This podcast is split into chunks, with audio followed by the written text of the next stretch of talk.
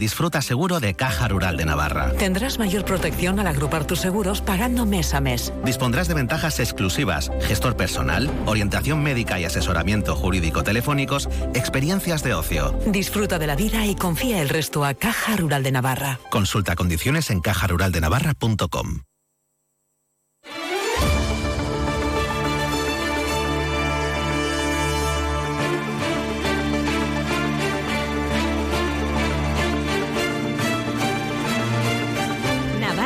onda. Noticias Mediodía. Jorge Tirapu. Hola, ¿qué tal? Buenas tardes. El Gobierno de Navarra ha pedido al Tribunal Supremo que aclare si la sentencia afecta a las funciones que nuestra comunidad ya ha asumido o solo a la vigilancia de tráficos y multas. En breve se concretará cuál es la vía elegida para retomar el traspaso de la transferencia de tráfico. Feliz Taberna, vicepresidente. Sí, eh, la sentencia afecta a, a- a las funciones ya que tenemos asumidas o eh, afecta al conjunto eh, de, la- de las mismas. Cuestión que también ha llegado ya al Pleno del Congreso de los Diputados, donde el presidente del Gobierno, Pedro Sánchez, ha asegurado que están estudiando diferentes vías, tras ser preguntado por la diputada de Bildu, Merche Purúa, con quien acordó la transferencia. La decisión del Supremo supone un ataque al autogobierno, a la soberanía y a la foralidad de Navarra. El gobierno lo que hace es respetar y acatar el fallo del Tribunal Supremo. Estamos estudiando cómo proceder al traspaso. En Pamplona, UPN ha preguntado ya al gobierno municipal por la adjudicación de viviendas protegidas en Maristas después de que 32 personas que accedieron a ellas hayan quedado meses después sin, sin en las mismas por un error en la adjudicación. Juan José Echeverría, UPN, José Berrea, concejal de urbanismo. Vamos a quedarnos que esto de maristas es solo incompetencia. Aunque con estos precedentes ustedes sabrán, yo creo que podrían empezar a sospechar un poco incluso de sí mismo. El problema que tiene, señor Echeverría, es que usted es el fiel reflejo del desastre y del fracaso en materia de política de vivienda de UPN. La Universidad Pública de Navarra ha participado en una investigación internacional en la que se han analizado restos de cerca de 10.000 individuos antiguos europeos para buscar anomalías cromosómicas. Cuatro de los bebés descritos proceden de Navarra, concretamente de dos poblados de la Edad de Hierro, las Heretas en Berbinzana y el Alto de la Cruz de Cortes. Javier Armendariz, arqueólogo.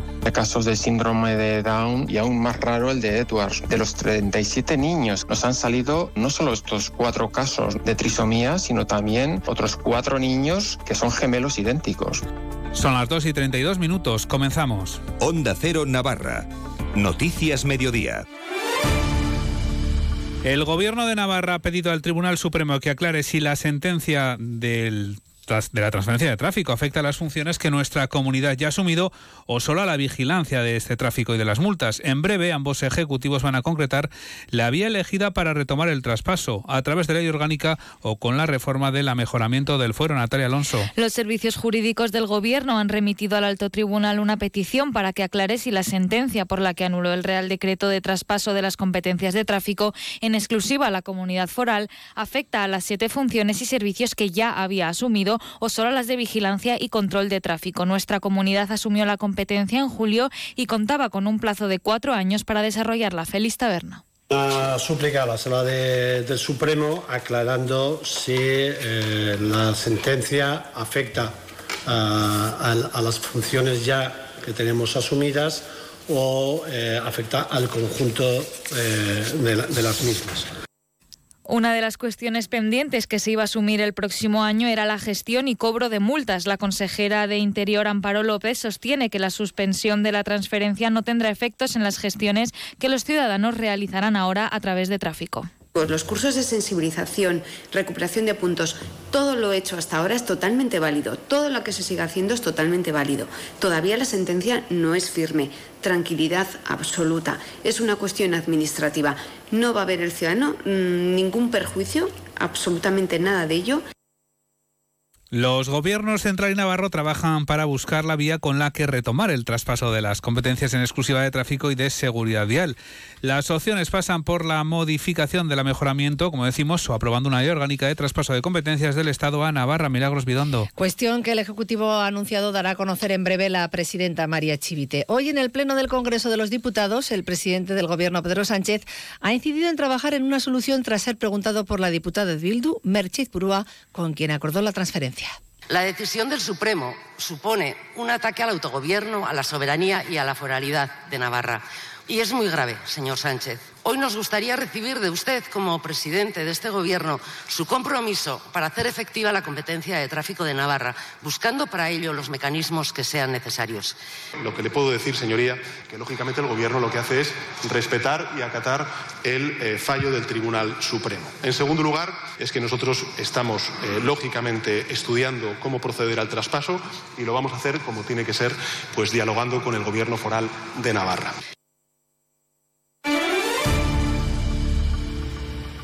La plantilla de Siemens Gamesa Azul se, se ha concentrado y frente a las oficinas de la empresa en Zamudio, coincidiendo con la presencia de la dirección de la compañía. Ayer realizaron una marcha desde Arazuri hasta la sede de la empresa en Sarriguren. Los trabajadores de Arazuri en huelga, recordamos, indefinida desde el pasado 5 de febrero, llevan tiempo exigiendo que equiparen sus condiciones laborales a las que tienen otros compañeros de la misma empresa en otras plantas, como las de Sarriguren o Agustinos. Suar Martínez, presidente del Comité de Empresa de Siemens Gamesa en ha explicado en Onda Cero cuál es la situación en estos momentos? La situación es del 100% de la plantilla haciendo la huelga y la planta productiva cerrada. Suerte de proveedores que ya están reclamando, pues eso, pues que tienen que entregar sus materiales, obviamente, como de clientes de que, pues eso, que necesitan materiales en los parques eólicos y no, no se les está suministrando.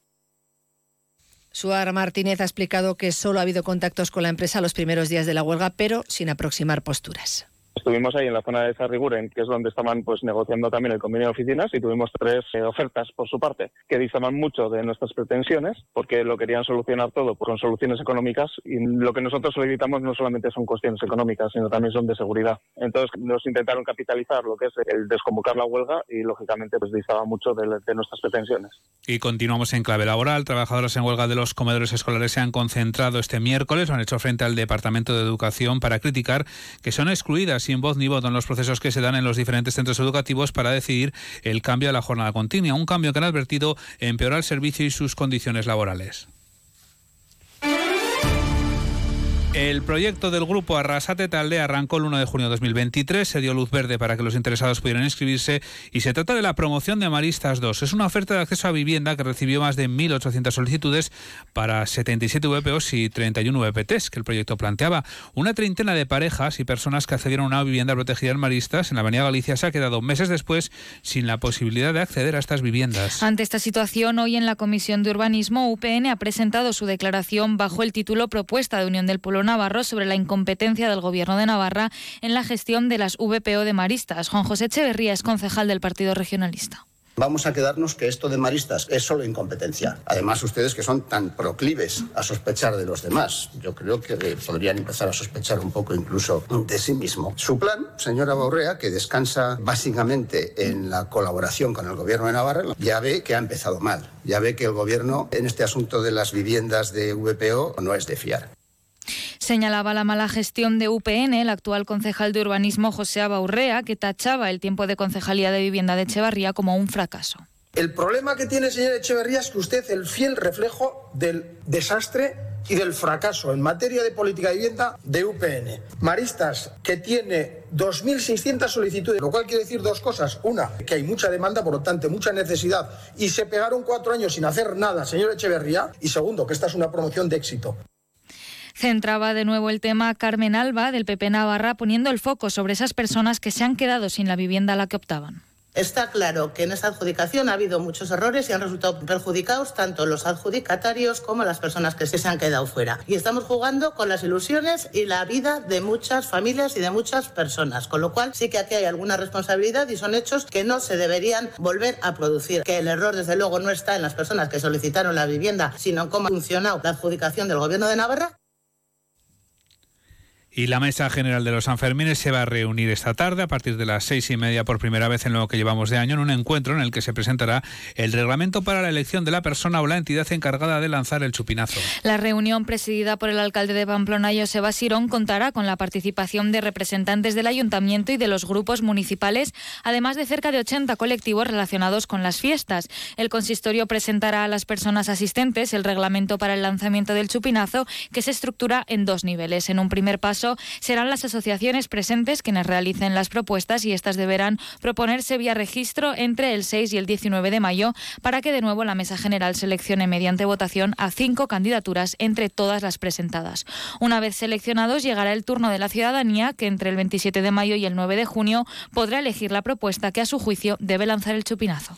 Y la Universidad Pública de Navarra ha participado en el hallazgo de siete casos de bebés con anomalías cromosómicas a partir del análisis del ADN antiguo. Cuatro de los bebés descritos proceden de Navarra, de dos poblados de la Edad del Hierro, hace 2.800-2.500 años.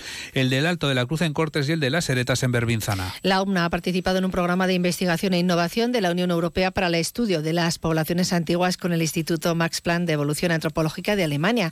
Se han analizado restos de cerca de 10.000 individuos antiguos europeos para buscar anomalías cromosómicas.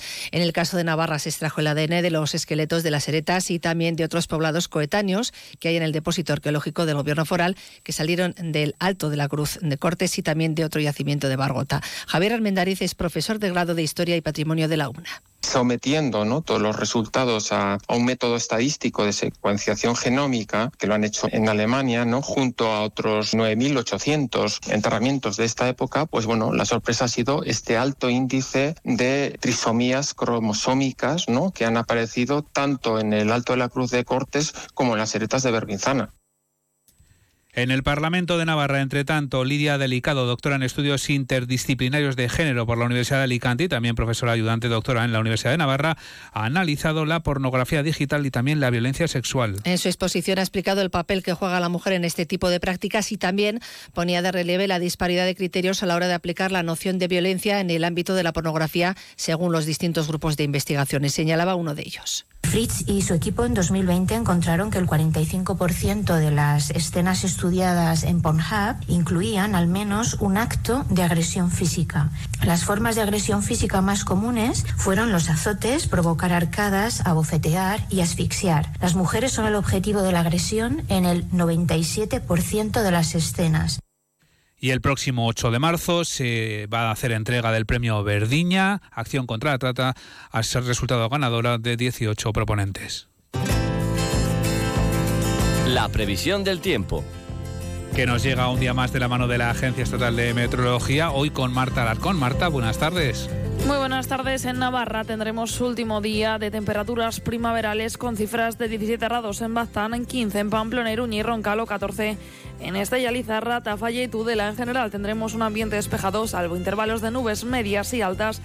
Las eh, temperaturas máximas, eh, como decíamos, subirán pero mañana comenzarán a descender, eh, quedándose en cifras de 14 grados de máxima en Roncal, 16 en Pamplona, Iruña, Estella, Lizarra y Tafalla, 17 en Baztano, 19 en Tudela. Y el viernes tendremos un desplome de las temperaturas, pero de momento mañana nos quedaremos con un descenso de la cota de nieve a 800.000 metros de altura y viento flojo del sur, moderado en zonas altas y no se descartan precipitaciones débiles a moderadas, sobre todo en la segunda mitad del día. Es una información de la Agencia Estatal de Meteorología.